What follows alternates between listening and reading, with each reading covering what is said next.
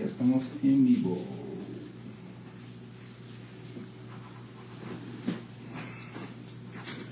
Listo. El momento que ustedes quieran. Ven compartiendo. Músicos, músicos, músicos. Músicos San Juan del Río. Muy bien, ya estamos en vivo. ¿Sí? Sí, ya estamos en vivo. Como, como dijo aquel reportero, pues avisen,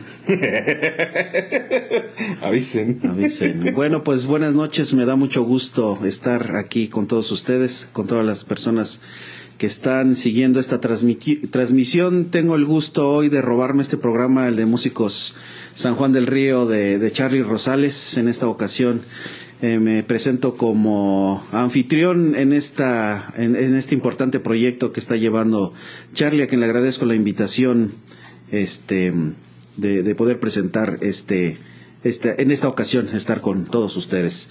Tengo el gusto de estar con Abraham Romero, un gusto, gusto profesor. estar aquí Gracias. con Abraham Romero, quien, quien tiene una gran experiencia también dentro de las eh, de las actividades musicales que hay en el municipio y es un gusto para mí poder eh, platicar con él, por poder charlar y que nos cuente varias de sus experiencias en este ámbito que tiene que tiene la que tiene la música.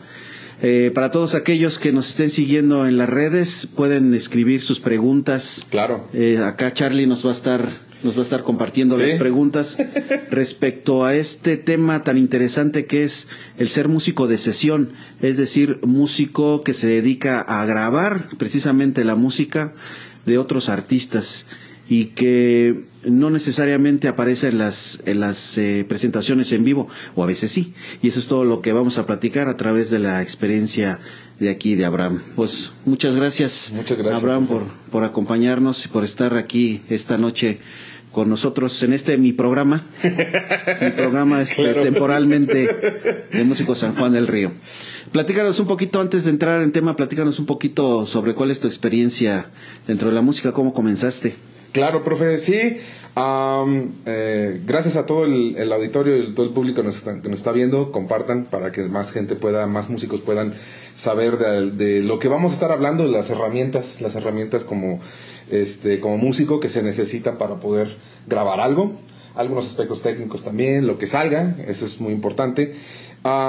Eh, yo empecé a tocar eh, la batería, eh, es un poquito este um, largo ese, ese asunto, lo voy a cortar. Tengo, tengo ya este, un buen rato de experiencia tocando la batería, también, tam- también tocando el teclado. Mi, la mayor parte de mi experiencia ha sido eh, tocando en iglesia, este, iglesia cristiana, eh, con géneros como el pop, el rock, este, un poco de blues. Entonces, eh, y gracias a- también a la, a la educación que, que- que me han dado mis papás, sobre todo mi papá que es, que es este, de ascendencia de músicos, nos ha inculcado pues también ciertos gustos musicales interesantes que le gustaban a él también en, en- en su época, ¿no? Este, eh, los Beatles, Toto, este, Clearwater, este, bueno, hay un montón de bandas de todas de los 70s y 80s que son muy buenas, muy muy buenas. Allá, este, hay músicos muy muy este eh, muy conocidos y aparte también muy virtuosos. Entonces, eh, y aparte pues toda la, música cristiana, entonces ah, hubo un- una temporada donde la música cristiana dio un salto de calidad, entonces estuve todo en ese, en ese desarrollo, en ese, en ese boom que tuvo la música cristiana en los noventas y de ahí en adelante con diversos este, artistas como Marcos Witt, Danilo Montero, este, Marco Barrientos y todos los músicos que también se dieron a partir de esa época, este, como Randall González en la batería, este, Manuel Espinosa en el bajo y muchos otros más, ¿no? Hay muchísimos. Torre Fuerte en su momento. Torre Fuerte, Torre Fuerte, que son ex músicos De Luis Luis Miguel. buenísimos músicos, los, los hermanos Hermosillo, que son buenísimos músicos. Y toda esa, toda esa camada de músicos de los noventas fue mayormente mi influencia en la, en la música. Entonces, pues no, no es, no es no es pretencioso, no es con tinte pretencioso, este, pero también hay, hay muy buenos músicos en la música cristiana este, que pues, han sido de mucha influencia para mí. Sí, pues definitivamente, como dices, dio un salto la música en ese género que se ha posicionado también como de muy alto nivel y es, y es una referencia Claro. también para, para muchos aspectos, sobre todo en el ambiente cristiano. Sí. ¿Y qué fue lo que te llevó a, a incursionar en este mundo de las, de las grabaciones? Eh, profe, la verdad es que aparte de ser muy, eh, muy fan de la música, eh, siempre tener como ese, ese cosquilleo, ese piquetito adentro de, de aquí, esa cosquillita de decir quiero, quiero tocar, quiero tocar, quiero tocar. Y este, y cuando me tocaba tocar me ponía todo nervioso y fallaba en todas, la verdad. fue, fue muy, muy, muy curiosa esa parte, como a todos nos sucede, la verdad, ¿no? Eh, pero a mí también siempre me, me gustó mucho toda la cuestión que tiene que ver con el audio.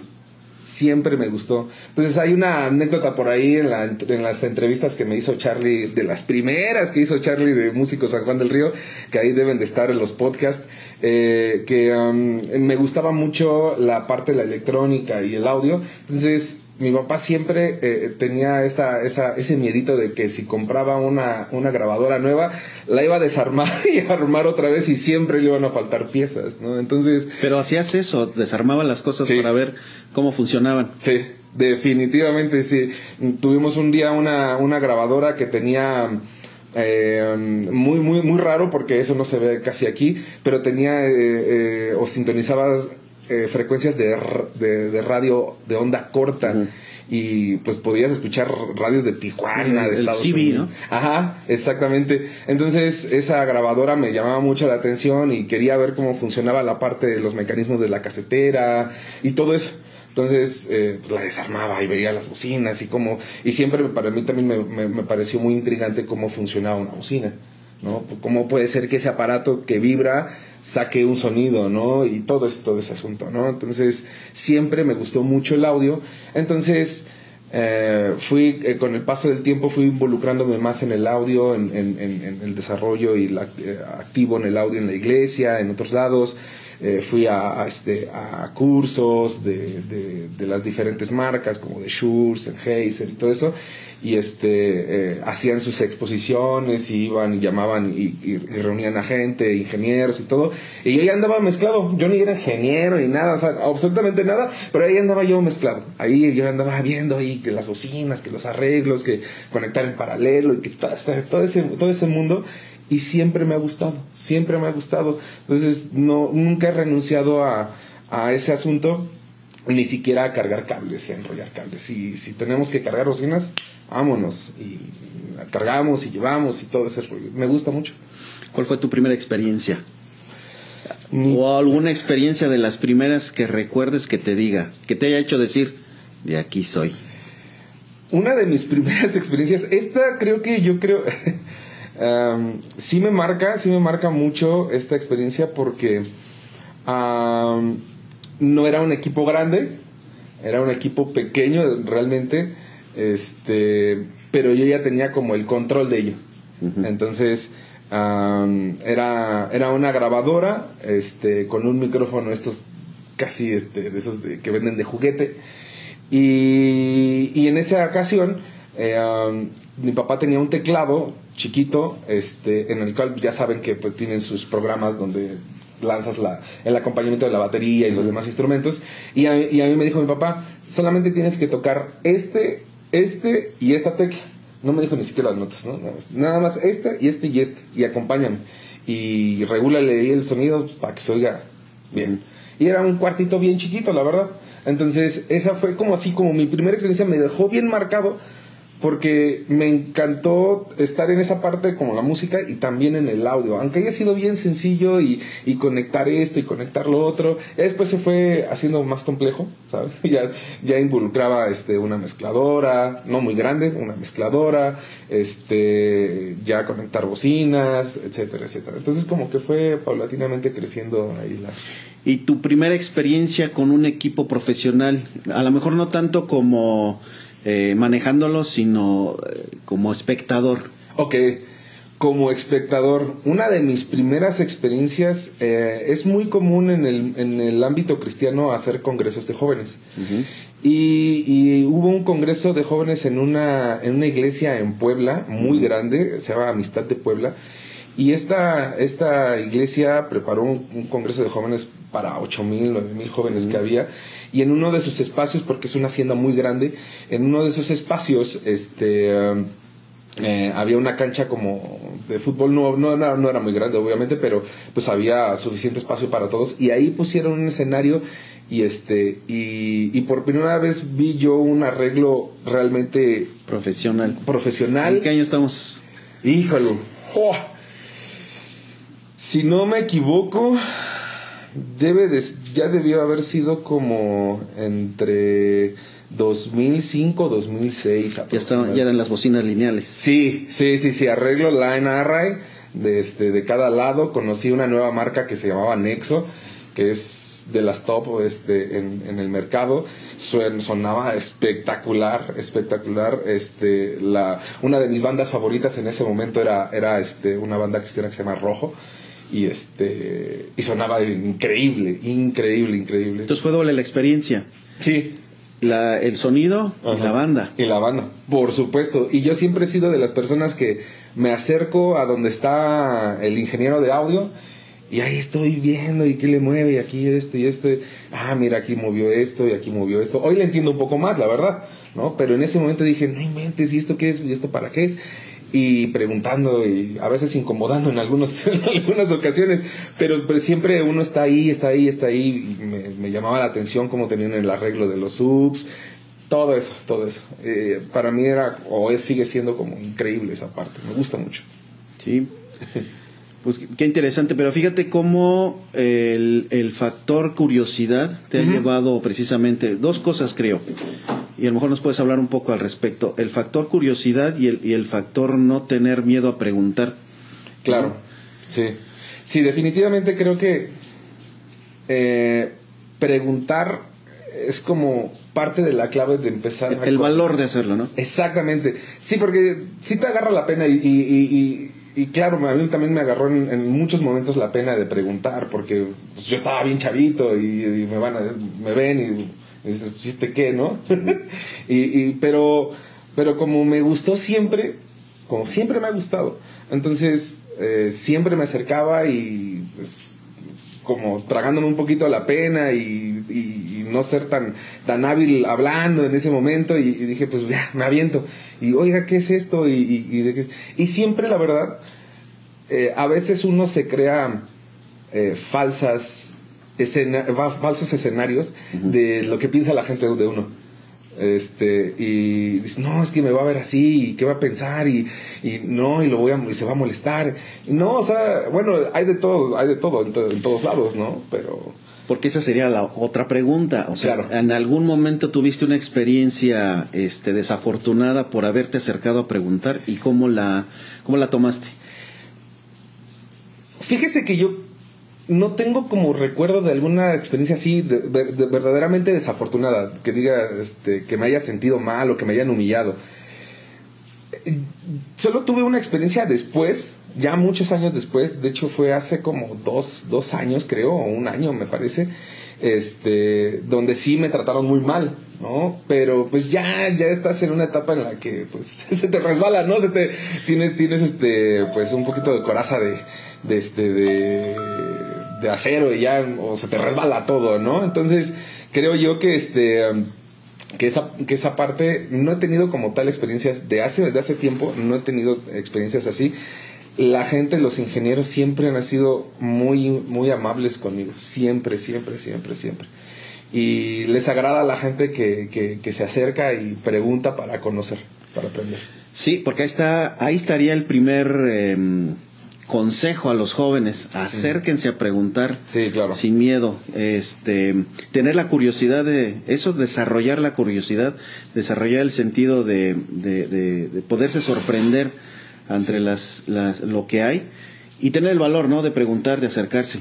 Sí, Este, claro. Tanto a los músicos como a los, a los, a los ingenieros, ¿no? Claro, que digo, uno siempre... y en ese sentido, ¿qué podrías entonces aconsejarle a los, a los jóvenes Sí. que tengan esas inquietudes?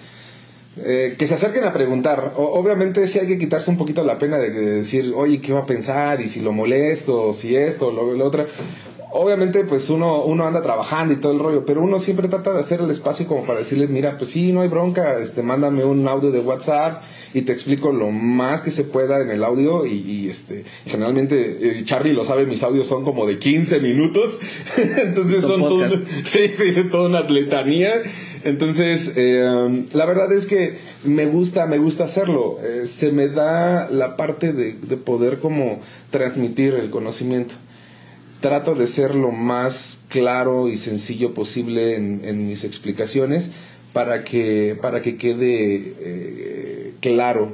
Entonces, mm, mm, yo, les, yo, siempre les aconsejo, siempre les digo, pregunten, hagan las preguntas, por más tontas que sean o por más sencillas que sean, porque no son tontas, más bien sencillas, este, eh, háganlas, o sea, porque si te quedas con la duda, eh, la duda se hace cada vez más grande y la vas, la vas postergando, postergando, postergando.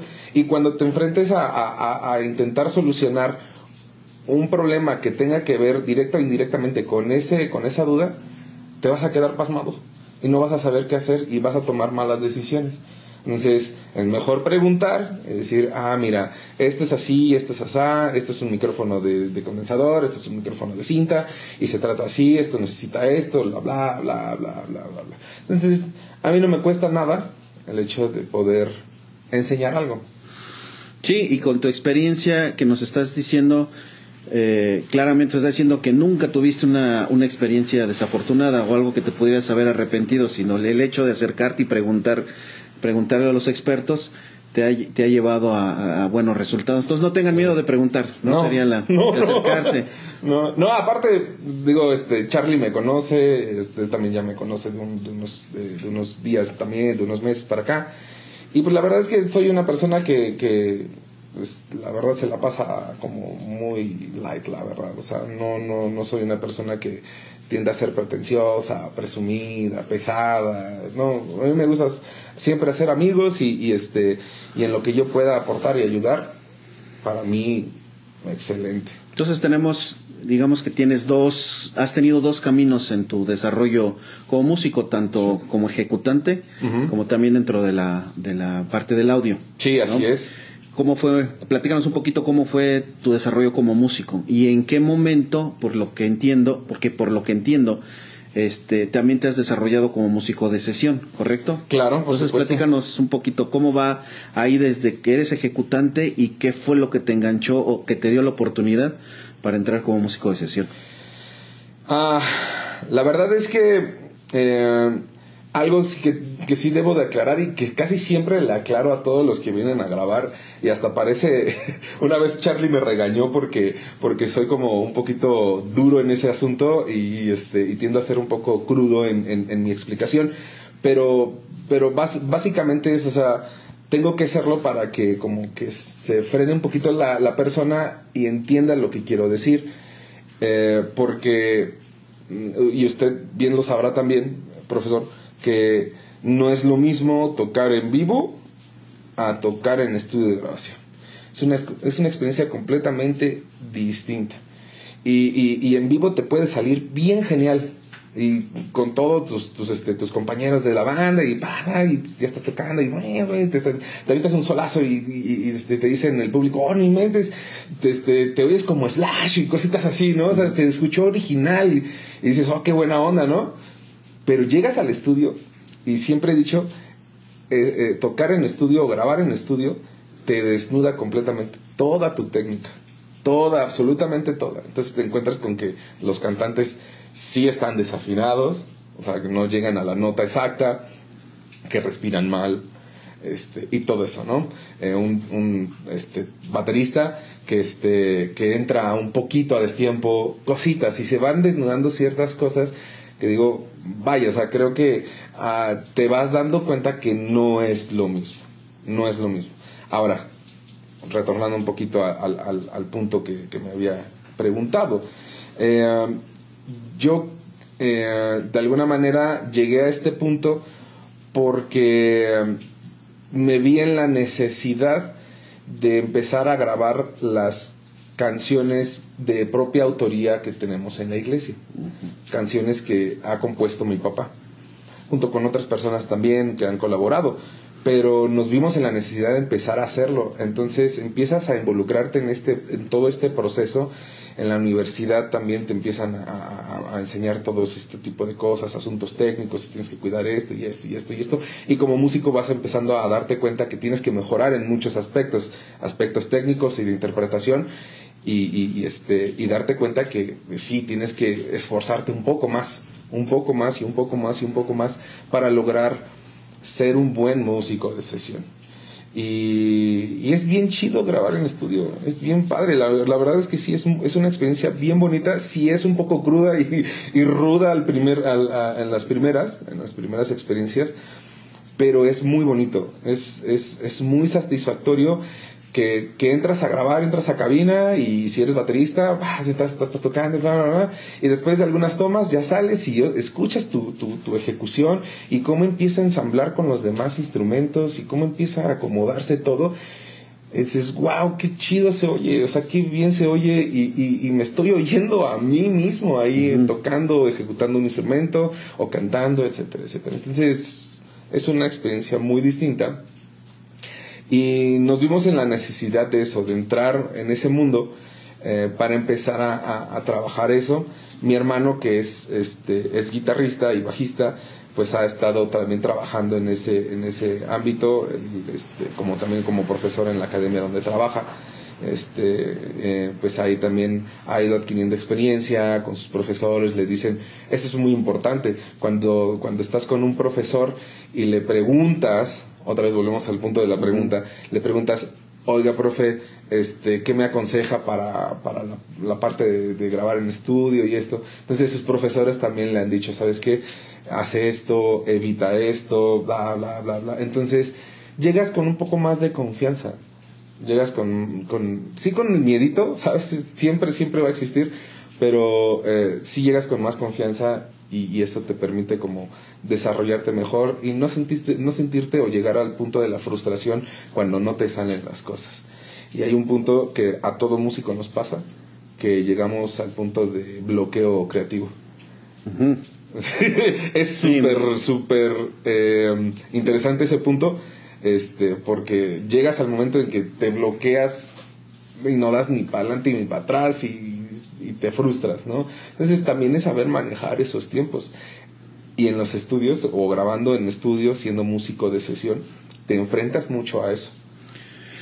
Sí, porque en, un, en, en una producción puede presentarte precisamente esa situación. Estás grabando y tienes esa, ese bloqueo, ese bloqueo artístico, ese bloqueo eh, creativo, ¿no? ¿Cómo, ¿Cómo se sobrelleva? O sea, hay que entrarle, ¿no? sí. O, cómo, ¿Cuál es tu experiencia en ese sentido? En, este, en esta parte del bloqueo creativo, eh, creo que tiene que ver mucho como cómo tienes tus experiencias en, la, en, en tus ensayos y prácticas personales. Porque también en las prácticas, en, en, tu, en tu, ensayo, en, tus tiempos de estudio, también te enfrentas con esos momentos de bloqueo creativo. No tan intensos, porque no tienes la presión de estar grabando y que tenga que salir la toma, pero sí te, te enfrentas ligeramente a esos momentos. Entonces, al menos en, en mi experiencia, eh, casi siempre lo que hago es desconectarme un rato. Eh, cinco minutos de de, distraerme con otra cosa.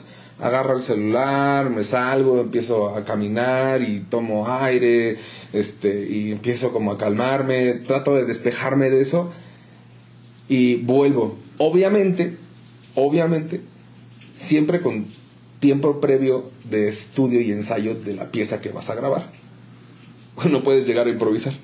Ese es, ese es, ese es un, punto creo que muy importante, llegar a grabar pero con la pieza ya estudiada. Sí, claro. No, eh, no, se, no se puede llegar este, a ver cómo se monta. No, no, no. eso no existe, o sí puede existir, a menos, me imagino, a menos que seas el dueño del estudio. Quiero pensarlo, ¿no? No, y, ni así, yo creo, porque, eh, pues, es, no, no aprovechas bien el tiempo. Y, y, el tiempo es muy importante al menos a mí creo que eh, eh, me parece muy importante que, que, este, que se pueda aprovechar y ser muy productivo con el tiempo que tienes. porque no siempre se tiene todo el tiempo en el estudio disponible. Claro. Y eso me lleva a, a dos, dos situaciones que se pueden enfrentar los músicos y, y ahorita hablando de los músicos jóvenes. Uno, que van a grabar con su banda. Claro. ¿no? La dinámica de ensayo, la dinámica de las presentaciones es una. Sí, claro. sí. Quiero pensar que la dinámica para grabar es, es muy diferente a la dinámica que Sí. tienen para ensayar incluso, ¿no? Sí. Porque uno podría pensar, bueno, grabar pues es como un ensayo. ¿no? Ahí posiblemente así lo piense, pues vamos Sí, a... claro. ¿no? ¿Cuáles son las características o cuáles son las condiciones que, que le recomiendas a los músicos jóvenes que, que van a grabar? Deben de tener, qué características, qué condiciones, qué actitudes deben de tener, sobre todo cuando son nuevos. Claro. Por la parte de actitud, siempre deben de tener ese rango para poder soportar un poco la frustración de que no te sale la primera. ¿Sabes? Aunque llegues bien estudiadito, cuando no tienes experiencia en estudio, siempre pasa. Entonces, debes de tener ese rango para poder soportar el hecho de que no te salga, rebobinar y volver a intentarlo. ¿Sí? Entonces... eh, Pueden tener- caer en pánico. Sí, completamente. Sí, sí, sí, sí. Digo, me ha pasado, me ha pasado y es, es, es parte de esa experiencia que tengo de que, de que entras en pánico y, y- y- y se te empieza a borrar todo. O sea, se- como que se te empieza a olvidar qué hacía aquí y esto y lo otro y es cuando tienes que detenerte, hacer un stop forzoso, tranquilizarte, darte un tiempecito para relajarte y otra vez intentarle ir repasando los puntos, punto por punto de lo, de, de- lo que vas a ejecutar y vas a grabar. Ahora, lo que se refería al principio de la, de la pregunta, ¿no? Que no es lo mismo un ensayo de banda para tocar en vivo a un ensayo este, para tocar, o más bien para ir a grabar a un estudio. Porque lo que les digo a los, a los chicos cuando vienen a grabar es que tienen que pensar eh, como si estuvieran, eh, por ejemplo, grabando diver- diversas capas de guitarra. Es un ejemplo. Entonces, este, si quieren en su canción este, una guitarra del lado derecho, una guitarra del lado izquierdo, este, una guitarra un poco más rítmica de base y otra que vaya haciendo algunos arreglos, algunas frases este, eh, melódicas y luego el solo. Que, pero el solo no va a ir solo, o sea, necesita un acompañamiento, entonces necesita del trabajo del bajista, del baterista y del mismo guitarrista haciendo una base. Entonces, tiene que pensar en muchos, en muchos detalles, tienen que, tienen que tener una mente de, productor. Entonces, no es tan sencillo, pero una vez que vas trabajando sobre esa dinámica, empiezas a encontrar que, ah, mira, en esta canción se oye este arreglo de guitarra y este arreglo de guitarra y solamente tiene un guitarrista. ¿Cómo le hizo, no? Entonces, te vas a la dinámica que, sea, que existe en estudio y, y te, y te das cuenta que hacen una pausa, obviamente en los estudios actuales, ya es muy diferente a como se hacía antes, este, hacen una pausa, este, eh, vuelven, a, vuelven a- al, al punto inicial, graban las- la, la- la otra pista y se van así, ¿no? Entonces, es, es todo un mundo, es, es- son muchos detalles, pero es, es genial. Va sonando cada vez la canción mucho mejor.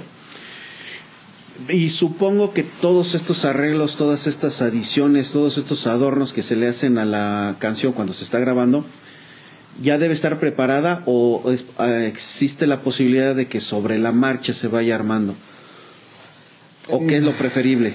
En lo preferible es lo primero, totalmente. Porque yo entiendo que en el momento puede salir una o surgir una idea. Genial. ¿sabes? Sí, obviamente, eso es, es- siempre hay que estar abierto a esa posibilidad. eh, porque no somos maquinitas, ¿sabes? No, no es así de que ponle play y órale, vámonos a grabar y con la idea que traes y ya.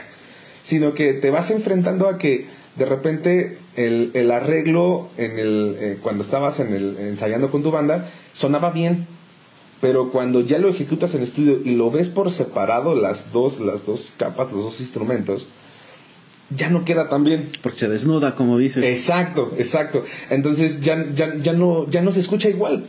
Entonces tienes que reacomodar, tienes que volver a reingeniar lo que tenías pensado y buscar dónde está la falla.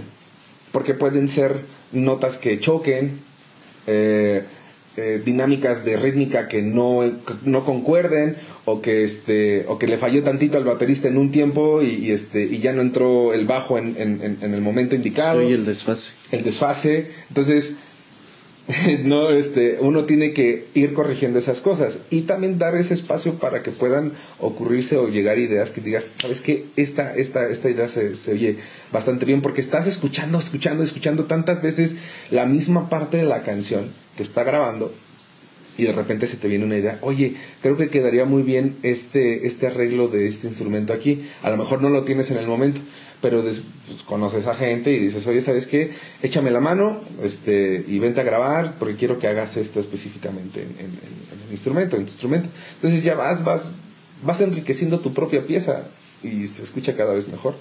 Sí, quiero pensar que las personas que ya tienen experiencia en, en grabar ya saben cuál es la mecánica, ¿no? Sí, claro. Sí, ya, ya esa idea de que sobre la marcha se va armando es más real.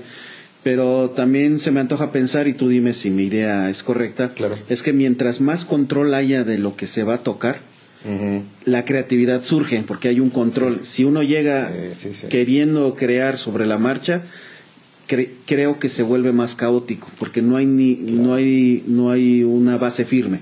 Claro, muy cierto eso, profe. La verdad es que piensan que la creatividad y la eh, eh, toda esa parte de, viene a partir de la espontaneidad.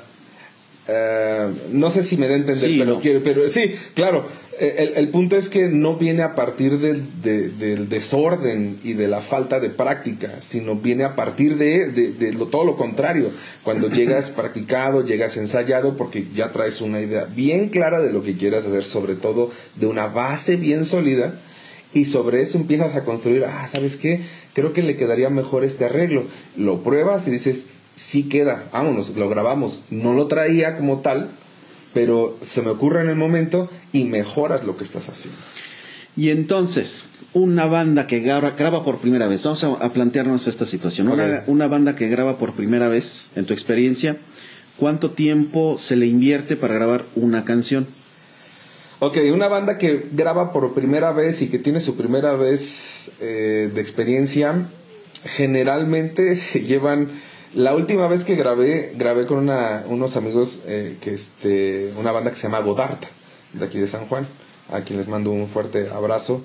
No los quiero echar de cabeza, obviamente, pero el punto es que eh, es, es, un, es un factor en común entre todas las, las bandas que llegan a grabar por primera vez que se llegan a tardar entre, entre unas 6 a 8 horas aproximadamente. Por canción. Por canción.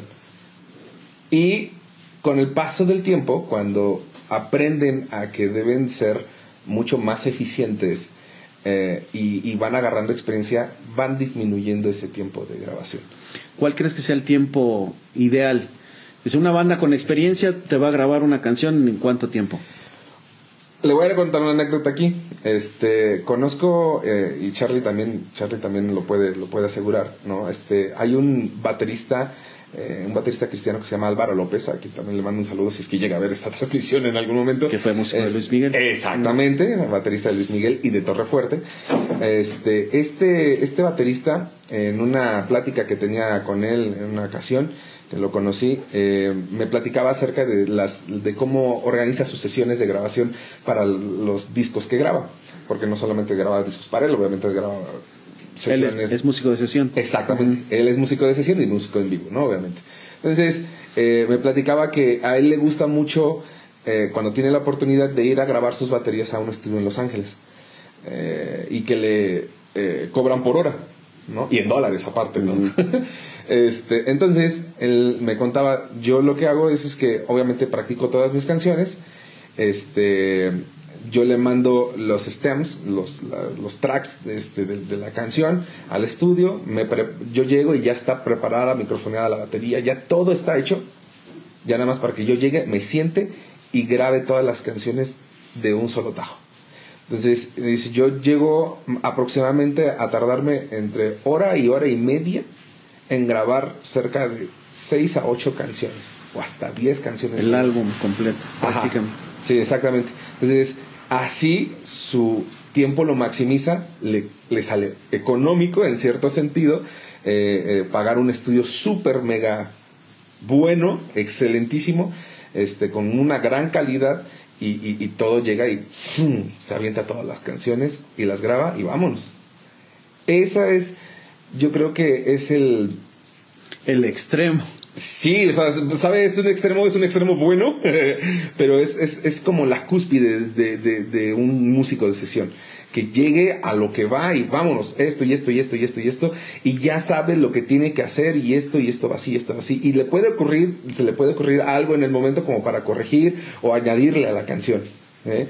Pero, pero lo hace rápido y lo, y lo tiene bien claro y vámonos, va, va, va. Eh, empezamos grabación, tic, tic, tic, metrónomo y vámonos. Entonces, eso creo que es lo, lo- mejor que, se- que puede lograr un músico de sesión. Explícanos un poquito cómo es eso de grabar eh, los tracks eh, de, de manera diferente, porque puede ser incluso músicos que graban una misma canción, pueden llegar a no conocerse. Claro. Entonces, platícanos para los que no saben, porque a lo mejor piensan que todo se graba en el, en el instante, Claro. pero la tecnología nos da esa posibilidad. Por supuesto, sí. Ah, no, no se ha ex- excluido esta cuestión de grabar todos en conjunto. Pero eso va a depender mucho de las capacidades que tenga el estudio como tal, capacidades técnicas y de personal, este, inclusive instalaciones y todo eso para meter a toda una banda y grabar todos juntos.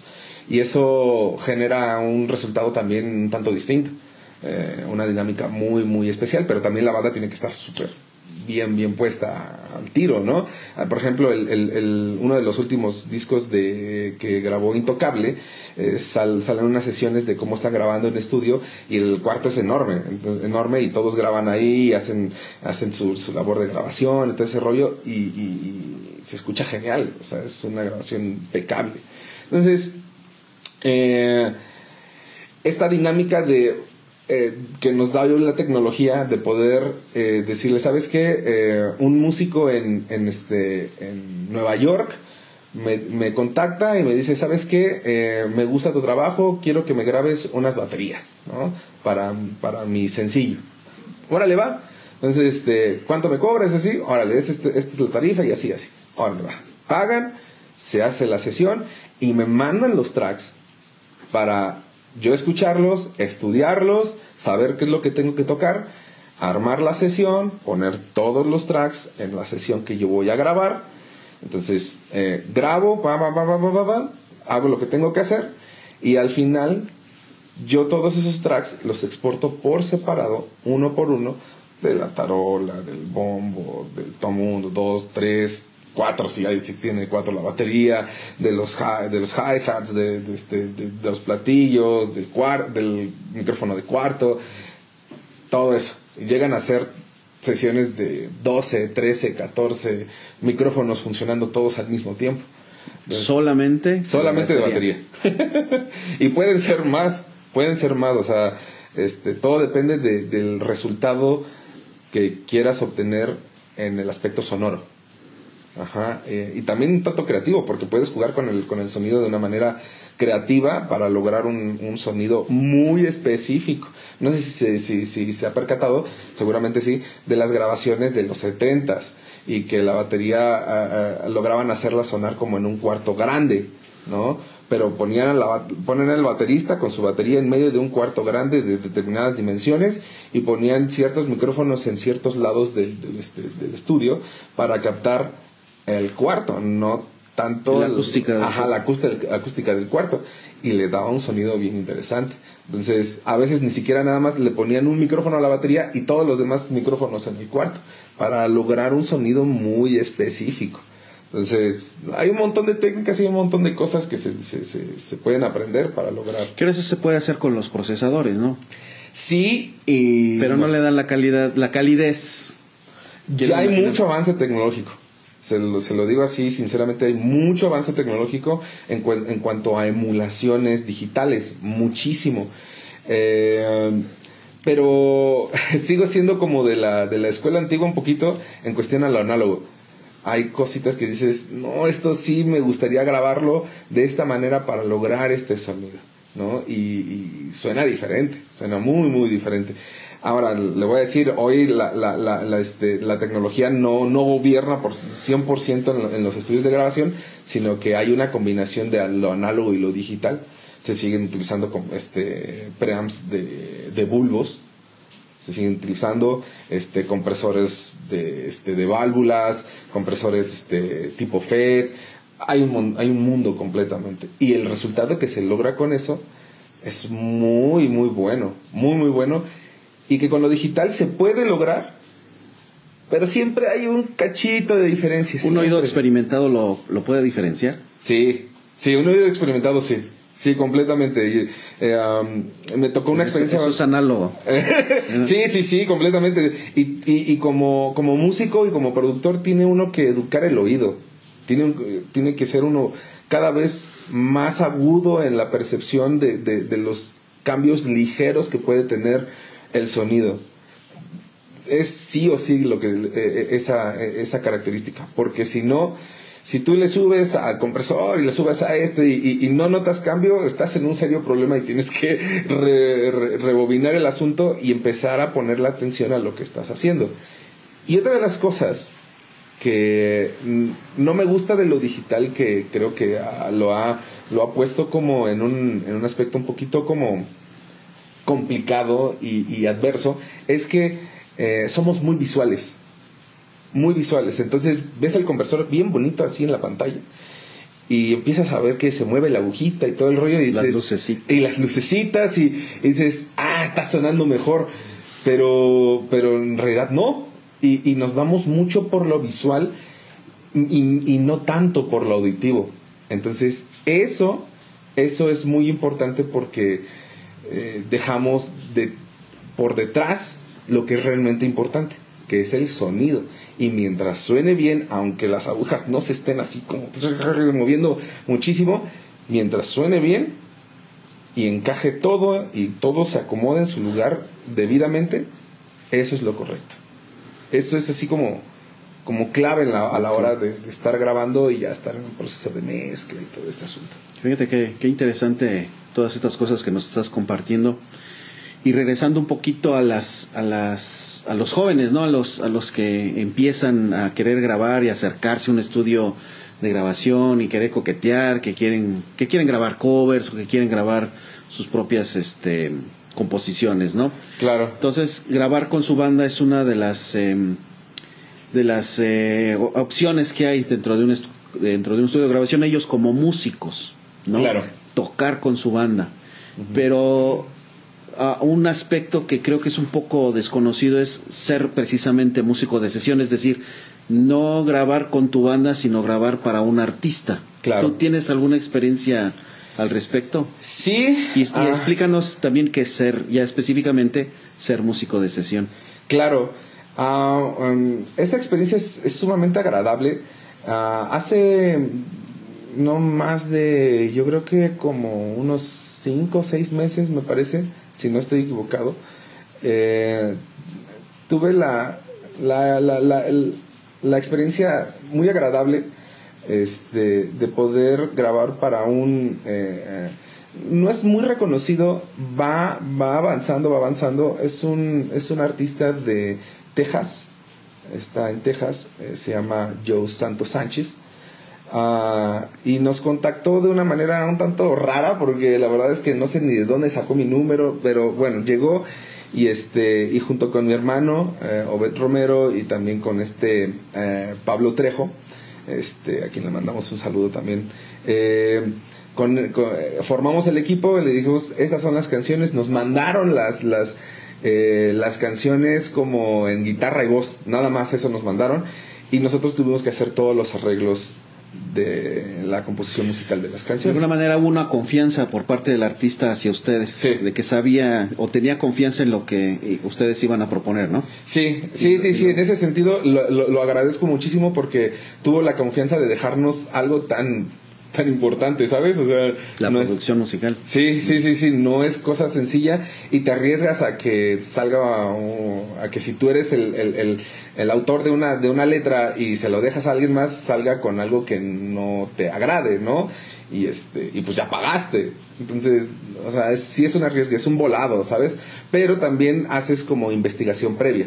Y decir esto y esto, y escucho su trabajo y esto y esto, ¿no? Entonces yo siempre cuando tengo a alguien que, que, este, que me contacta por primera vez, le, le, le muestro el trabajo que he hecho, ¿no? Tanto como músico como productor, este, le, le muestro el trabajo que he hecho y ya me dicen, ¿sabes qué? Me gusta esto, o ¿sabes qué? No, no es, no es lo que ando buscando y muchas gracias, ¿no? Está bien, ¿Se ha genial. pasado? Sí, claro, claro, por supuesto.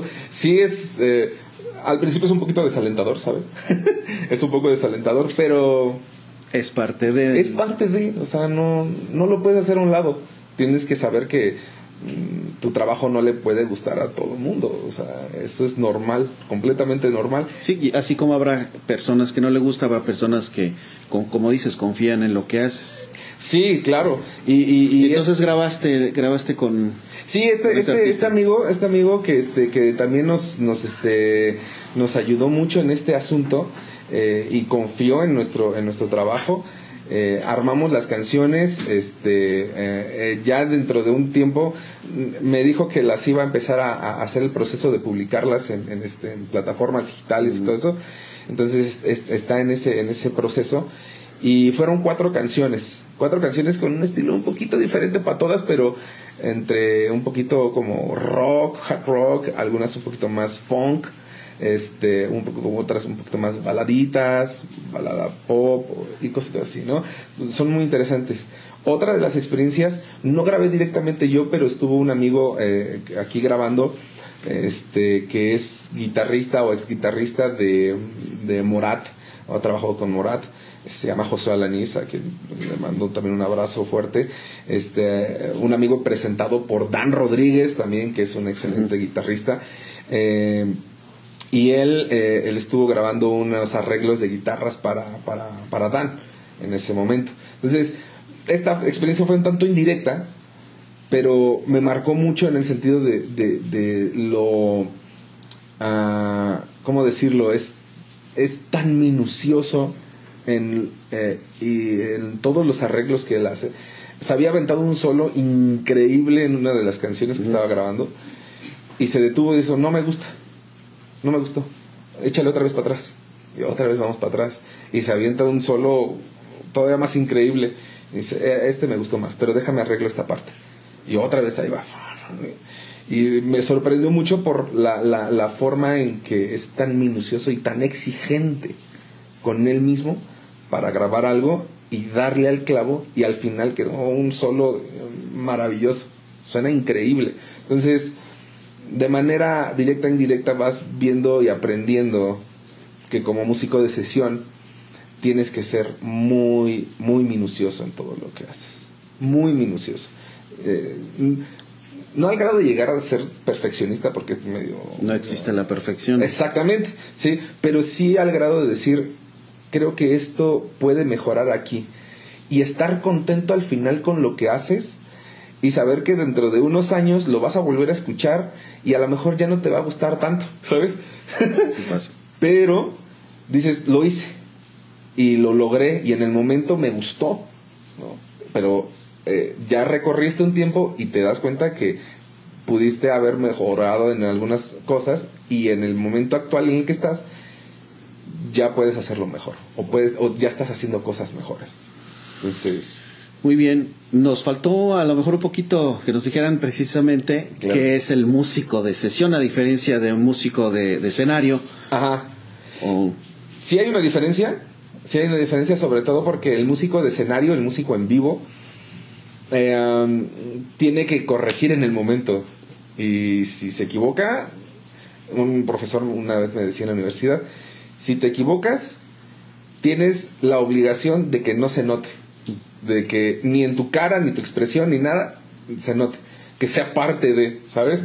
Entonces me quedó muy grabado, dije, pues sí, o sea, hay veces en que pues te ríes, ¿no? Y te ríes con tus compañeros y, y es parte, ¿no? De, pero sí tienes que hacer el esfuerzo porque no se note. Entonces, la diferencia eh, entre un músico de escenario y un músico de sesión está en que el músico de sesión tiene la capacidad de poder como detener y volver a hacerlo. Pero el, el tener esa capacidad es más bien una responsabilidad de que tiene que salir sí o sí. Tiene que salir bien. Porque si te equivocas en vivo, pues ya pasó, ¿no? Y la equivocación ya quedó unos segundos atrás en, el escenario, ¿no?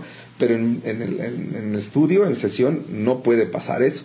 Te tienes que detener y tienes que hacerlo bien para que quede un producto de calidad. Y ese músico de sesión tiene que ser muy, eh, em, lo vuelvo a repetir, muy minucioso en su técnica.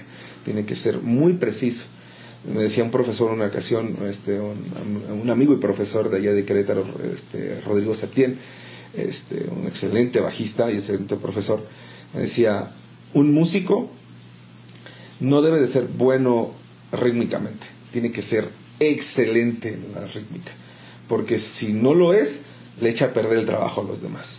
Entonces, si me quedé... Sí, y creo que para lograr esos puntos o esas actitudes, esas, eh, esos niveles de desempeño, hay muchas horas de trabajo detrás.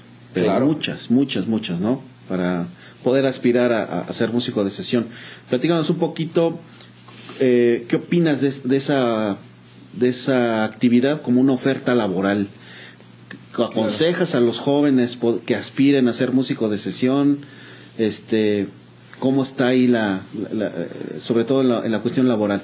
Sí. Perdón, perdón, porque muchos aspiran a ser músicos de escenario y, lucirse, ¿no? Y es normal. Claro. Pero está esta otra opción. Y válido por completo, ¿no? Por supuesto, ¿no? Por supuesto, o sea, uno, pues como, como quiera, lo llena el, la energía que da la gente, ¿no? Sí, es, en el momento, es, es único, no es lo mismo. Entonces estás en el estudio, estás tú contigo solito ahí en, el cuarto de grabación. como una oportunidad laboral, creo que ha ido creciendo más la oportunidad de, hacerse un músico de sesión. Ha ido creciendo un poco más por la facilidad que da la tecnología. Eh, y, el internet y pues todo este asunto, ¿no? Entonces, sí hay una, una posibilidad cada vez más grande, pero esa posibilidad no se llega a cristalizar si el músico no es bueno en lo que hace, o si no tiene una buena técnica, si es, es bueno en su rítmica, en sus ideas como, como músico, en sus ideas creativas. La capacidad de adaptarse al, por ejemplo, al productor o al arreglista, ¿qué tan importante es? Es muy importante poder tener esa capacidad de, en el momento, adaptarse a las ideas que te están dando, a las ideas del productor. Es decir, estás al servicio, como músicos, estás al servicio del productor. O sea, si hay un productor musical en el momento que esté en el estudio y te dice, ¿sabes qué? No me, no, esto lo quiero así. Exacto. Lo quiero así de esta manera y este y porque así lo estoy pensando para la canción y esto debe de provocar la canción o lo que se está ya en conjunto haciendo con todos los instrumentos. Entonces, tienes que adaptarte y tienes que ser muy fuerte mentalmente y emocionalmente también para lograrlo. Sí, porque puede, puede ser músico decir, mi idea es mejor. Ah, claro. Y posiblemente lo sea. Sí, exacto, sí, sí, sí. sí pero... pero no estás al mando. no estás al mando y, y podrías hacer la, la, la, la propuesta, como propuesta meramente. ¿no? Y si el productor sabes que dice, oye, ¿sabes qué? es sí está buena la idea, ¿no? Pues la hacemos. Pero si el productor sabes que dice, es que no, yo deseo este arreglo en específico aquí, porque también incluso ese productor le responde a otra, a otra persona. ¿Sabes? Entonces, al que, pues, que tienen también el dinero. que paga manda. Sí, exactamente, ¿no? Y, bueno, es, es, es, es, así la dinámica, ¿no?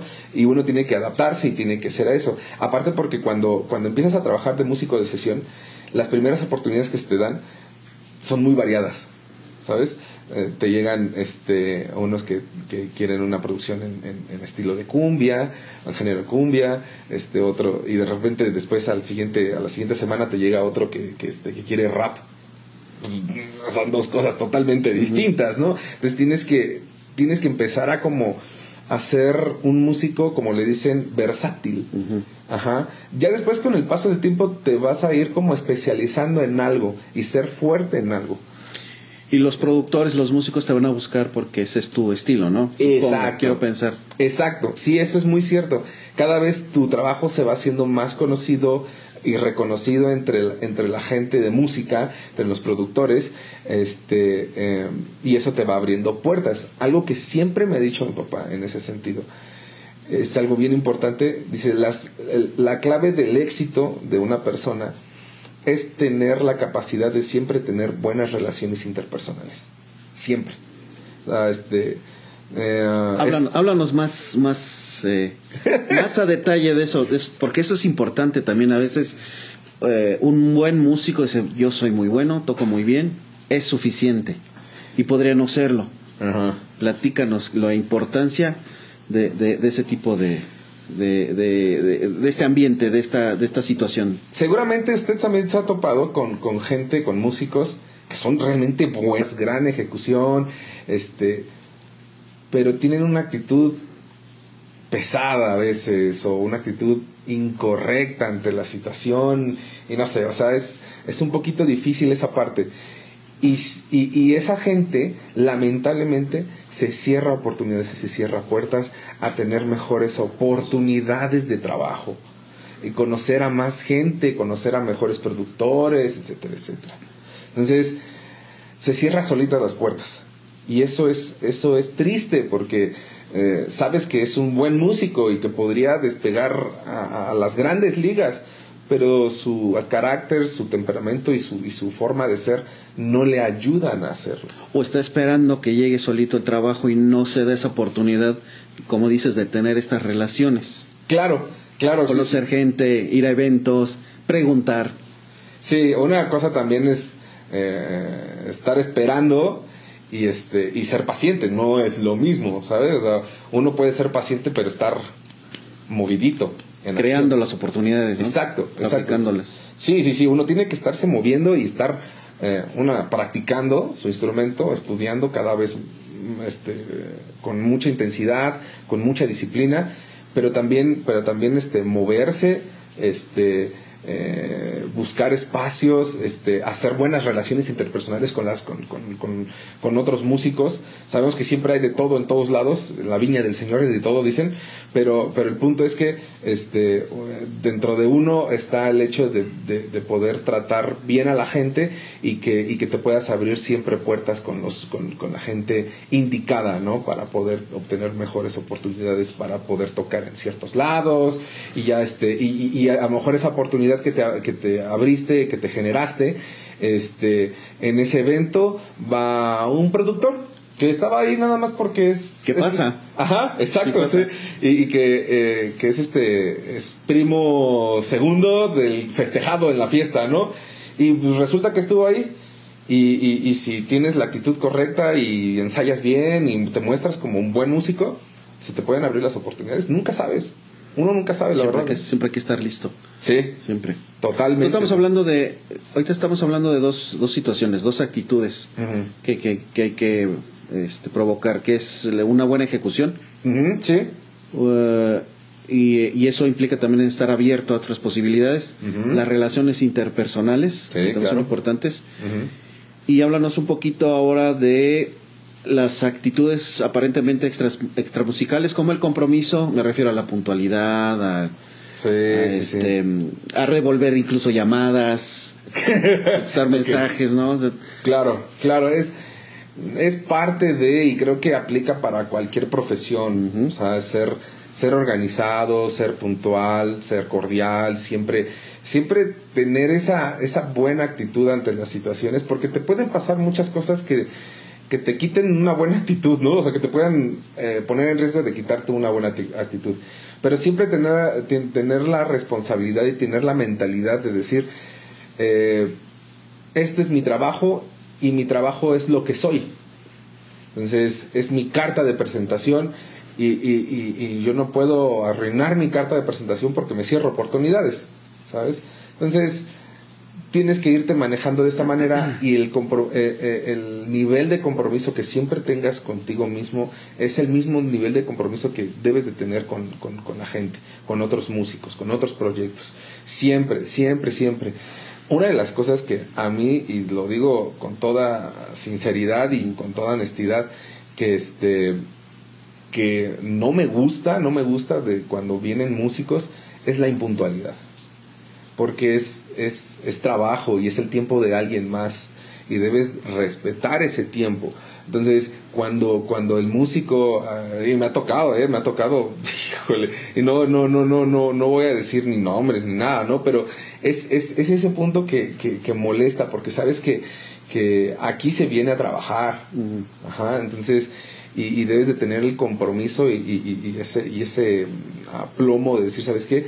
Aunque me esté cargando la flojera, eh, tengo que hacerlo y esforzarte cada vez más por ser una persona, eh, un trabajador con una ética sólida, una ética de trabajo sólida y que obviamente, y usted bien lo sabe también, profe, te abre puertas sí o sí. O sea, te ponen en los lugares y las oportunidades importantes. Porque incluso puede pasar, y tú dime si me equivoco, eh, si algún, si alguien tiene dos opciones, dos músicos, ¿no? Sí. Uno es excelente, pero llega tarde, no tiene la actitud. Y uno es, toca bien, pero es, llega temprano y tiene la actitud. Claro. ¿Por quién se van a decantar? Mire, la- obviamente se van a decantar por el que apenas como que va empezando, que tiene una base sólida, a lo mejor no es súper virtuosito hablando de batería, ¿no? Y hace los, los chops, pero hace una base bien, bien sólida y es confiable, ¿no? Tanto en su instrumento como persona. Entonces se van a decantar por ese. Y ya el otro que por más virtuoso que sea y todo, pero llega tarde, eh, llega en estado inconveniente. ¿Qué pasa? Que eso no, no pasa aquí. No, no, no, obviamente Estamos no. hablando de, No, otros países. sí, sí, no, obviamente no pasa aquí, pero eh, digo, si, si van a llegar al estudio, a cualquier estudio que sea, por favor no lo hagan. si pensaban hacerlo, no lo hagan. Porque Eh, podrían cerrarse definitivamente puertas, quiero pensar.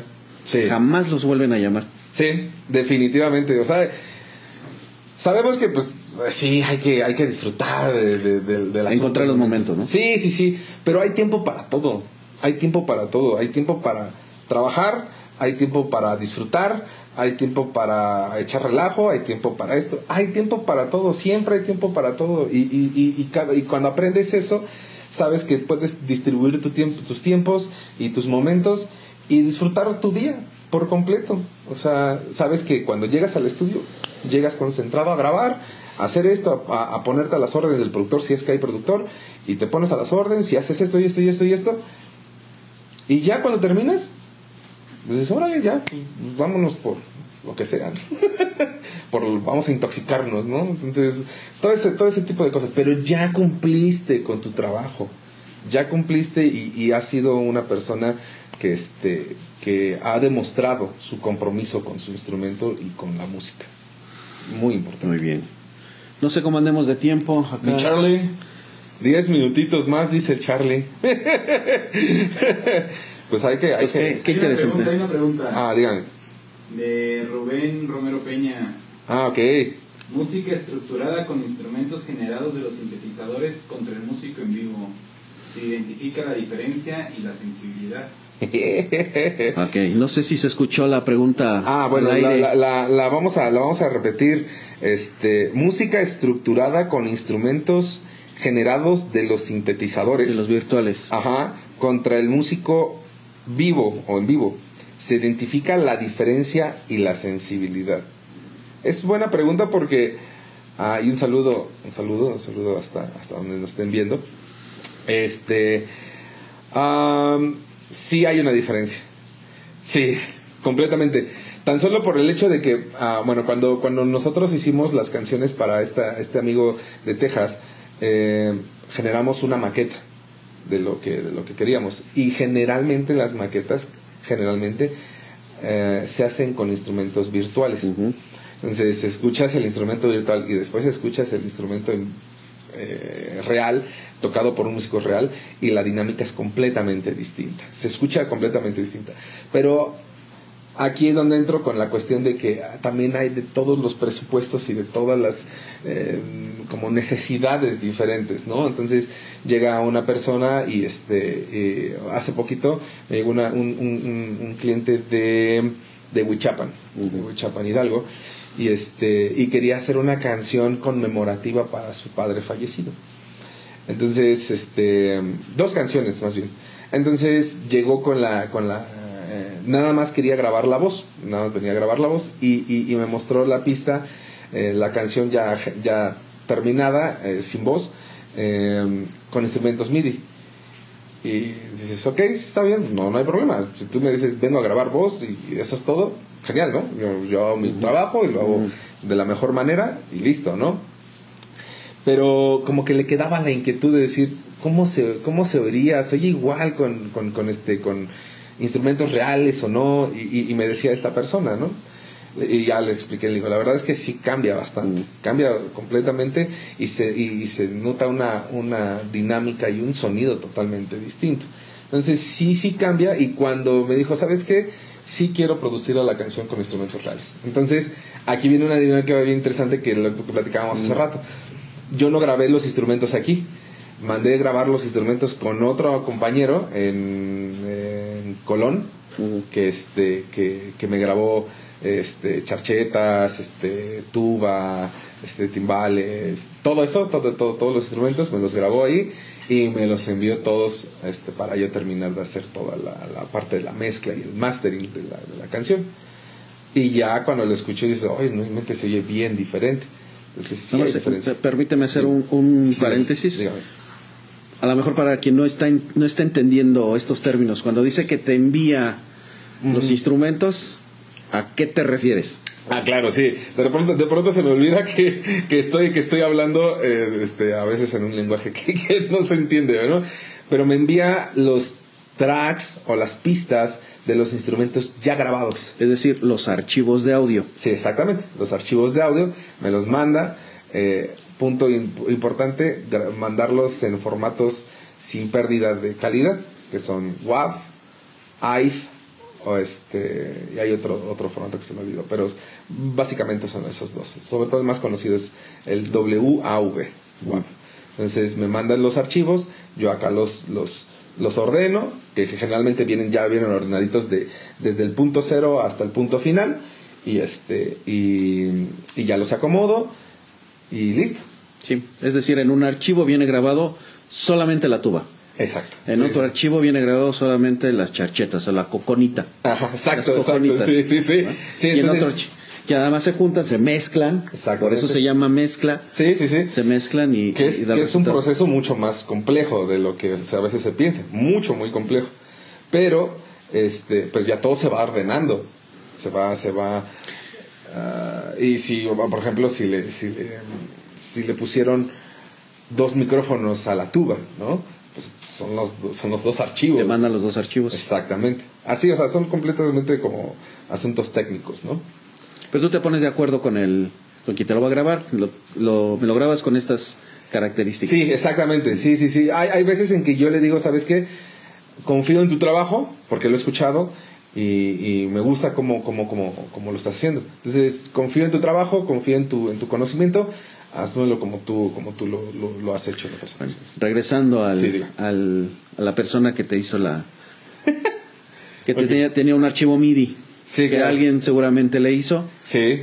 Este, entonces le hiciste la, la producción con instrumentos reales. Sí, exactamente. Bueno, eh, no le hicimos como tal la producción porque la, la, la canción ya estaba hecha. Uh -huh. Solo lo, lo que sí se tuvo que hacer es la transcripción de todos los arreglos de los metales uh -huh.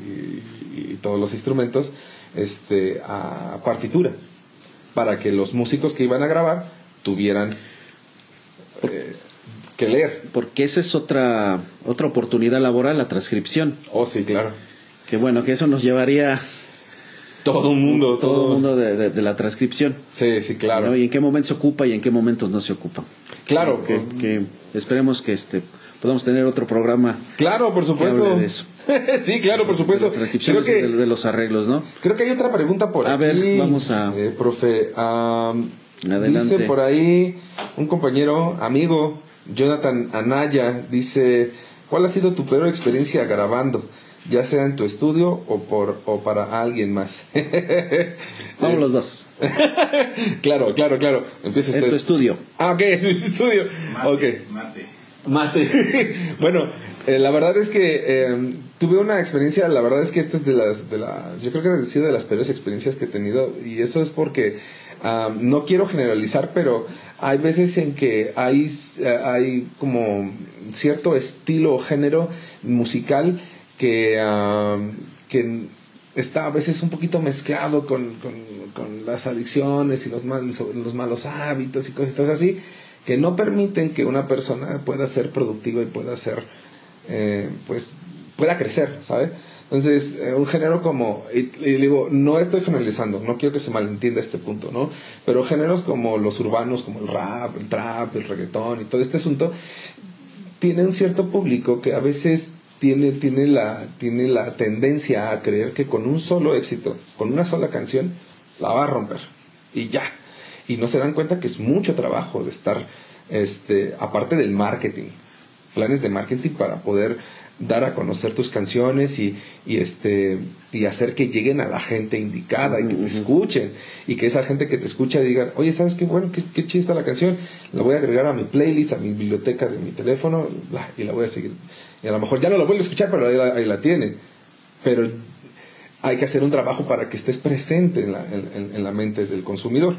Entonces, es todo también un, todo un rollo eso. Entonces, esta, este, este, este chico eh, vino de un estudio en Queret, de, de, la ciudad de Querétaro, perdón, y este y me rentó el estudio, etcétera, etcétera. No voy a entrar en detalles, pero el punto es que este me quedó debiendo dinero, este puso una mala calificación en, en este en la página, este, bueno, un desastre, ¿no? Y, y, te das cuenta que ese ese factor, ese esa actitud y esa, esa característica se repite mucho en, es más común de lo que uno sí. desafortunadamente es más común. Desafortunadamente desafortunadamente. Y, y, trato de ayudarles en ese sentido de decirles mira esto es así y esto es así y, trato de ser lo más eh, respetuoso y cordial posible no pero sí le sí le dices de, alguna manera que que, este, que las cosas no son así, que tiene que aterrizar los pies sobre la tierra, ser realista, ser, ser centrado y decir, no lo vas a lograr con una sola canción,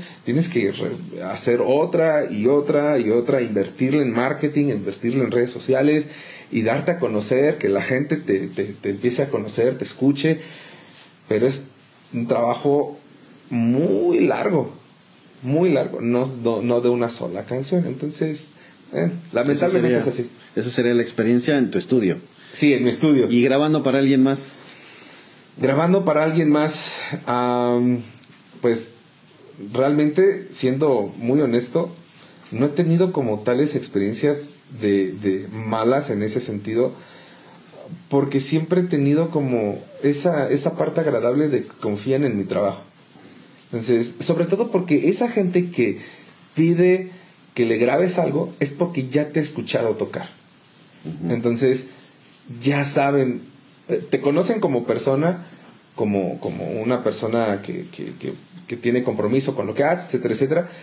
Eh, te conocen como músico, entonces saben de, tu capacidad y, de lo que puedes lograr y confían en tu trabajo. Entonces, en ese, en ese, en ese aspecto, en, esa, eh, en ese rubro, creo que no me ha tocado como tal malas experiencias, ¿no?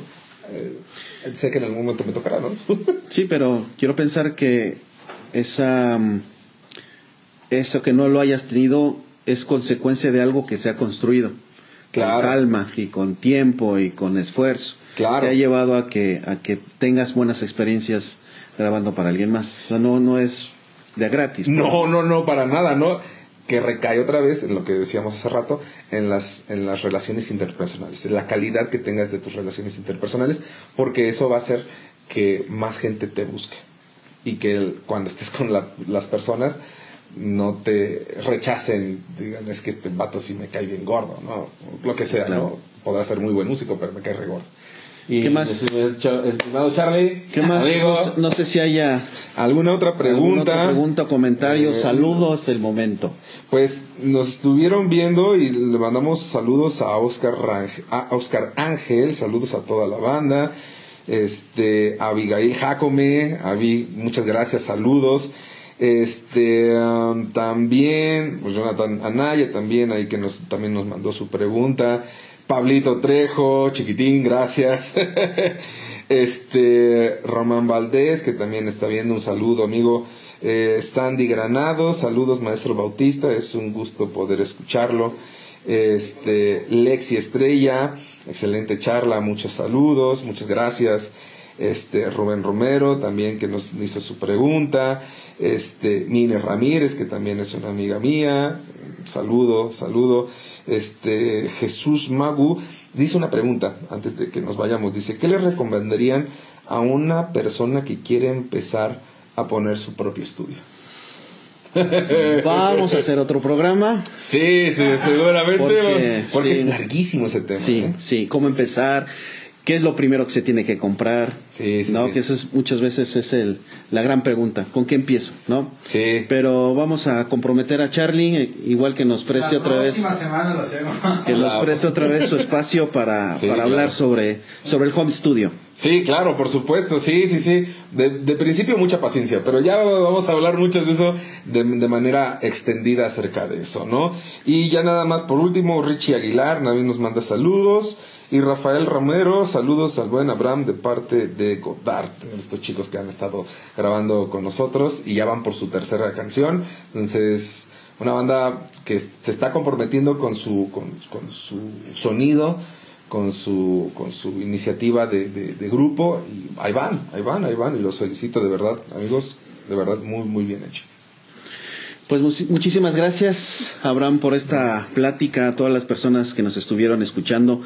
Eh, muchísimas gracias. Esperemos que esta charla haya generado más preguntas en lugar de haber, no solamente haber contestado eh, esas preguntas, sino generado más preguntas de manera tal que los jóvenes y, a lo mejor la gente también con experiencia eh, se acerque a este tipo de actividades, se acerque contigo. Claro, ¿Cómo se puede contactar contigo, redes sociales. Claro, eh, de manera personal, mi, mi, este, mi perfil en Facebook está como Abraham Romero Ramírez. Ahí me pueden, me pueden mandar solicitud con todo gusto. Me pueden mandar mensaje directo ahí al Messenger y con todo gusto yo los, yo los atenderé. Eh, también la, el, el, este, la página del estudio eh, se llama Fusion Records. así lo encuentran, Fusion Records Studio, ahí en Facebook. Y este. Para presupuestos. Para presupuestos, pues ahí me pueden mandar mensajito, me pueden mandar también un WhatsApp. Les voy a dar mi número, 427-102. 3838, súper fácil de memorizarse. 427-102-3838. Con gusto les vamos a atender y les vamos a armar un, eh, un plan y un paquete, un presupuesto que se adecue a, las necesidades de cada proyecto, porque es bien importante. Todos tienen necesidades diferentes cuando vienen a grabar el estudio. Todos, todos, todos. Entonces yo siempre trato de, generar un presupuesto que se adapte a eso. Entonces aquí estamos a la orden. Mensaje final para despedirnos. Mensaje final, pues este, pues que nos esperen para la próxima, ¿no? para lo siguiente que vamos a hablar. La verdad es que eh, le agradezco mucho a usted, profesor. Este, no, pues, pues las, ustedes. Las preguntas que también ha formulado que han sido muy interesantes y pues todo el todo el este el trabajo que hace por fuera de todo esto y que es, es, es este es muy importante y es honorable. También a, a, Charlie, a Charlie Rosales que abre su espacio, ¿no? Esta vez usted como, como conductor y este que lo hace de manera excelente. Muchas, gracias. Este, pero Charlie también atrás, atrás de, de, bambalinas y todo este asunto que también ha estado trabajando de manera importante, ¿no? En el, en el asunto de la música aquí de manera local, e impulsando a otros, a otros talentos y ha estado empuje y empuje y empuje. Y yo le quiero agradecer de manera personal a Charlie, de verdad, lo hago de manera pública, porque cuando empezaba el estudio, este, hace unos años ya atrás, este, eh, nos empezamos a conocer a partir de, la Academia Narbonne donde, donde también trabajo y este y empezaba a dar clases ahí este Charlie de batería y nos hicimos muy amigos nos, este, pudimos ahí como hacer este un buen clic y, un día me dijo sabes qué este te quiero ayudar con el estudio y me empezó a conseguir clientes aquí y acá. Ya sabe que Charlie conoce a todo mundo, conoce a todo mundo, entonces me empezó a ayudar en esa parte y, este y creo que eso ha sido eh, como ese gran empujón que, que le dio a, a, este estudio para empezar a tener mucho más. eso, eso, es bien importante que se, que se genere en cualquier actividad una red de, de contribución, una red de de, de, estarse ayudando unos a otros, de colaboración. Exactamente. ¿No? Eso, es, eso es algo bien importante y, lo estamos viendo que eso puede producir buenos resultados. Si hay competencia, la hay, es sana la competencia, pero sí también crear una red de, colaboración entre, entre, músicos. Y, y eso es un tema también. Así crecemos todos, así crecemos todos, ¿no? Este Porque no crece uno. Exacto. Sino crecen, crecen los demás. Crecen todos este estudio, digo, yo gracias a Dios me, ha, llevado a tener un cierto éxito y voy por más, ¿no? Pero este estudio debe gran parte su, su, su eh, carrera o su, este, no sé cómo decirlo, pero se lo debo a Charlie porque Charlie me echó la mano en muchas cosas y entonces yo le estoy muy agradecido con eso y este y la verdad es que es un es, ya va a llorar dice Pero sí, de verdad sí. Chava Pérez también que nos Chava Pérez, Chava Pérez, saludos, saludos a este a, a Net DI, no sé cómo se pronuncia, pero también saludos, excelente charla. También pues, alumna ahí del profe Anet. Anet, ok, no, pues Gracias por estar aquí viendo y este, estar en esta charla. Sí, pues aprovecho, aprovecho los, los micrófonos para mandar saludo a todo el personal eh, docente, administrativo y al alumnado de la licenciatura en música y en la licenciatura, en la licenciatura en música popular contemporáneo. Entonces, entonces este, un, saludo a todos, a todos ellos, a todo ese personal que gracias a ellos es que vamos poco a poco también avanzando en, en, en, pues, en la generación de músicos, ¿no? Y, y, también dentro de la universidad, dentro de la facultad y, específicamente la licenciatura, tiene las puertas abiertas. Gracias, Vamos a estar buscando ahí colaboraciones con, Gracias. Eh, dentro de la dentro de la, de la de la licenciatura de la facultad. Claro, claro, con todo Contigo, con Charlie le hemos abierto las puertas a Charlie, las abrimos contigo y para todas las personas, todos los músicos que quieran acercarse con nosotros para colaborar de alguna u otra manera, las sepan que las puertas están abiertas. Claro, por supuesto, y este es las puertas de este estudio van a estar siempre abiertas para los alumnos de, de la UAC que este que quieran y empiecen a tener esa iniciativa de crear sus propios su propio material, ¿no?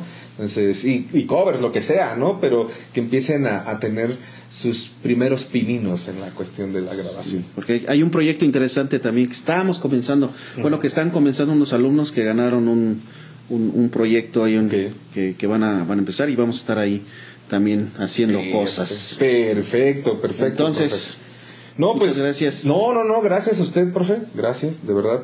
Ha sido una excelente charla y creo que también los comentarios lo dicen. muchas gracias. Muchas gracias también a Charlie por todo, por, su espacio y, y tenemos pendiente lo del home studio. Exactamente, exactamente. Y, y muchas otras pues me despido, muchísimas gracias a nombre de, de, Charlie, Charlie Rosales y su proyecto de músicos de San Juan del Río. Les agradecemos la presencia de todos ustedes y nos vemos la próxima.